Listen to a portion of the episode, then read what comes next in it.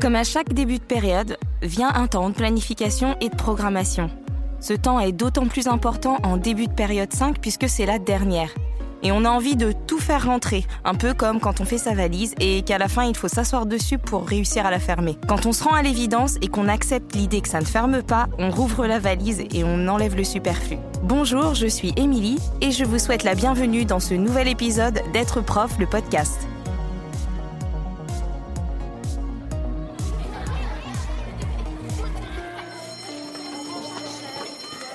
Bon, vous en conviendrez, refaire sa valise et enlever dans l'urgence des choses n'est pas très agréable. Et dans l'urgence et l'agacement, on risque de faire de mauvais choix. Et puis, euh, quel temps perdu Quand on planifie et programme sa période, c'est un peu la même chose.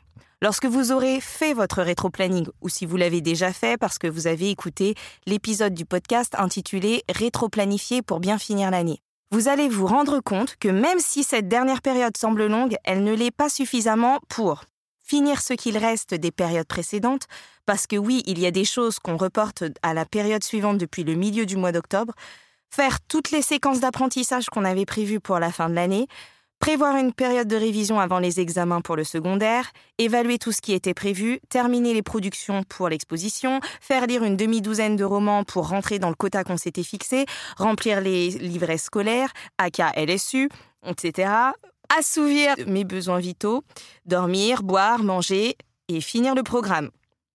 Donc à l'instar de la valise, on va essayer de gagner du temps et de trier avant de tout programmer. On ne peut pas tout faire, personne ne le peut et c'est OK. Inutile d'essayer de tout faire rentrer, abandonner l'idée de finir le programme. Ce n'est pas possible. Enfin si, vous pouvez le finir, mais tout seul, sans les élèves.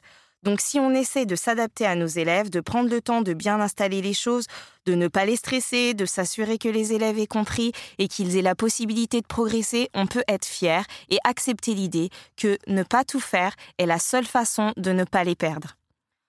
De toute façon, même dans les meilleures conditions possibles et avec tous les facteurs de réussite réunis, on ne peut pas tout faire rentrer, que ce soit dans les 24 heures de classe réglementaire dans le premier degré ou dans les 55 minutes de cours du second degré. Pour le prouver, voici une liste non exhaustive de temps réel à imputer au temps d'enseignement. Deux heures de récréation hebdomadaire pour les semaines de quatre jours, temps d'installation en classe, temps de déplacement dans les couloirs, temps de gestion des conflits et mots divers, temps de gestion administrative de la classe, coller des mots, appel de la cantine, vérification des signatures, récupérer des dossiers divers, etc. Toutes ces choses qui font partie de notre quotidien d'enseignant n'apparaissent nulle part, ni dans les programmes, ni dans les programmations. Et pourtant, elles existent bel et bien. Vous voyez, on ne peut pas tout faire, il faut juste l'accepter, c'est OK. Inutile d'aborder la technique de la division posée ou les propositions subordonnées relatives le 2 juillet, histoire de se dire que ça a été vu. Inutile également de commencer une séquence le vendredi 19 juin pour l'évaluer le lundi 21 juin parce que vous craignez de ne pas avoir enseigné assez de compétences dans le LSU. Inutile de stresser les élèves et vous-même en répétant quotidiennement Vite, vite, vite, on n'a pas le temps, sinon on n'aura jamais fini et vous ne serez jamais prêt pour... Euh, on accepte juste qu'on ne peut pas tout faire, mais que ce qu'on a fait, on l'a bien fait. Et c'est OK. On peut se le répéter comme un mantra, je suis humain, je ne peux pas tout faire, et c'est OK. Aucun enseignant ne peut tout faire, je l'accepte, je fais simplement de mon mieux pour le bien de mes élèves. Donc comment faire? Voyons ça immédiatement. La première chose à faire, c'est une liste. La liste a un pouvoir très intéressant, c'est de libérer la charge mentale. Et on sait à quel point nous, les enseignants, sommes emprunts à cette surcharge mentale. Nous allons donc d'abord commencer par réfléchir à ce qu'il va falloir faire avant la fin de l'année. Un peu comme quand on prévoit sa valise et qu'on réfléchit à ce qu'on y mettra, qu'on fait la liste de ce qu'il ne faudra pas oublier d'acheter, crème solaire, anti-moustique, euh, tout ça, tout ça. Voici ce que je vous propose. Prenez une feuille, euh, format paysage, et tracez quatre colonnes ou pliez-la en quatre. Intitulez la première colonne, la première partie, obligatoire, indispensable. La seconde, facultatif ou si j'ai le temps. La troisième me tient à cœur ou me fait plaisir. Et la dernière, urgent et ou euh, à évaluer pour le livret. Donc prenez un temps pour remplir cette feuille tout seul, sans chercher dans les programmes, sans chercher dans les programmations ou nulle part ailleurs. Remplissez-la instinctivement. Euh, des choses peuvent se répéter dans plusieurs colonnes. Et ensuite, dans un deuxième temps, vérifiez avec vos programmations de l'année si vous voulez ajouter des choses. Et puis, vous sondez un peu vos collègues de niveau ou vos collègues de discipline pour voir s'il y a des choses à compléter. Donc ensuite, on va prioriser. Alors là, il va falloir prendre du recul. On ne se demande pas ce que l'on doit faire, mais ce qu'il est possible de faire. On prend d'abord un temps pour se rappeler l'enseignant bienveillant qu'on a envie d'être, se demander ce qu'on veut absolument qu'il reste de cette année, ce sans quoi les élèves ne pourront pas commencer sereinement l'année suivante.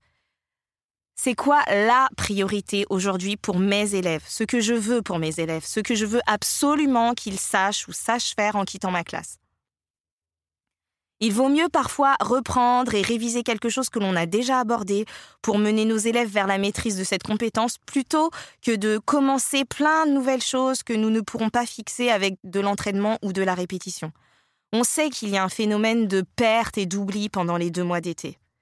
Donc nous avons vu tout à l'heure que ne pas tout faire, c'est OK. Eh bien là, on ajoute je peux choisir des priorités et c'est OK. Maintenant, on reprend sa liste, on prend son surligneur et on surligne nos priorités. Quelles sont les choses sur lesquelles vous ne pouvez pas faire l'impasse? Évidemment, là, vous allez vous diriger vers la colonne obligatoire indispensable et vous l'aurez compris, laissez de côté la colonne facultative si j'ai le temps. Pensez toutefois à ne pas négliger la colonne plaisir. Une fois fait, on prend un stylo et on va passer à la partie psychologiquement difficile. On va acter symboliquement nos abandons en barrant ce qu'on laisse de côté. Ce n'est pas une chose facile à faire. Dites-vous, si ça vous aide, que vous pourrez toujours piocher dans la liste barrée s'il vous reste du temps. Mais d'expérience, même en faisant des choix, on en garde toujours trop. Alors qu'est-ce qu'on garde? Il y a plusieurs choses qui peuvent vous aider à choisir. On garde ce qui n'est plus au programme de l'année suivante et ce qui est absolument nécessaire pour commencer l'année. Par exemple, vous êtes en CM2 et une grande partie de vos élèves ne maîtrisent pas l'étape de multiplication, alors on met le paquet.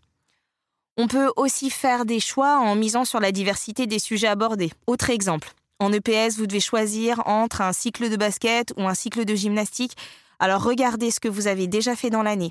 Si vous avez déjà fait un cycle de rugby, optez plutôt pour la gymnastique, qui n'est pas dans la même APSA, activité physique, sportive artistique. Vous avez beaucoup travaillé sur la numération et la résolution de problèmes, mais vous avez laissé de côté la géométrie. Commencez peut-être par là. Et ensuite, vous hésitez entre une séquence sur l'électricité et une sur la classification des animaux Peut-être que vous avez déjà fait plusieurs séquences dans le domaine du vivant et qu'il est préférable de choisir la séquence en électricité. Vous saisissez le principe? Aucun choix n'est mauvais ni condamnable quand il est réfléchi et argumenté.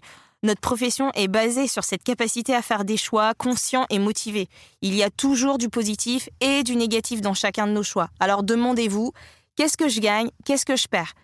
Vous devez juste être capable de formuler pourquoi vous avez fait ces choix. On peut faire des choix, on doit faire des choix, et c'est OK. Une fois que c'est fait, on prend une grande inspiration et on souffle. C'est presque terminé et on a déjà fait le plus gros. Rappelez-vous, c'est OK de tout changer en cours d'année, de ne pas suivre la programmation, de ne pas finir le programme et de faire des choix. On fait juste de notre mieux. Et maintenant, on va programmer. c'est la dernière étape, on range la valise. On a choisi entre le short vert, le short en jean, le bermuda, et on organise et on optimise. Pour cette dernière étape, je vous conseille d'avoir au préalable fait le rétro-planning dont je vous parlais au début de l'épisode et auquel un autre épisode du podcast est consacré. Ça va aller vite, on a déjà bien dégrossi les choses. On allume son ordinateur, on se met sur son logiciel de traitement de texte ou son tableur préféré. Vous pouvez utiliser votre support de programmation habituel et reprendre la trame pour gagner du temps. Pour ma part, j'utilise un tableau avec en en-tête de colonne les disciplines ou domaines et en en-tête de ligne les semaines des périodes. Puis j'écris euh, dans les cases les compétences que je compte aborder chaque semaine. Avoir son emploi du temps sous les yeux peut être d'une grande utilité. Pour les domaines tels que le français ou les maths, je fais plusieurs colonnes. Ça dépend du nombre de séances dans la semaine. Si vous enseignez dans le secondaire, vous pouvez éventuellement remplacer les domaines par les niveaux de classe. Euh, c'est de cette programmation de période dont je me sers au quotidien pour remplir mon cahier journal et faire mes préparations. N'en mettez pas trop, ne saturez pas les premières semaines parce que ce n'est pas bon pour le moral. Il vaut mieux ne pas en avoir mis assez et piocher dans la programmation de la semaine suivante plutôt que d'en mettre trop et de devoir reporter. Alors pour finir, laissez-moi vous livrer mon petit secret. À la fin de chaque période, je prévois une semaine ou quelques séances que j'intitule Réajustement de la programmation. Eh bien, je peux vous dire que ce n'est jamais de trop. Ça y est, euh, vous êtes paré pour aborder cette dernière période. La valise est prête, il n'y a plus qu'à suivre le programme et savourer avec sérénité. Et pour cela, je vous conseille l'épisode du podcast Être prof intitulé Finir l'année en toute sérénité. Pensez à partager avec nous vos commentaires et retours d'expérience et je vous dis à bientôt pour un prochain épisode d'être prof le podcast.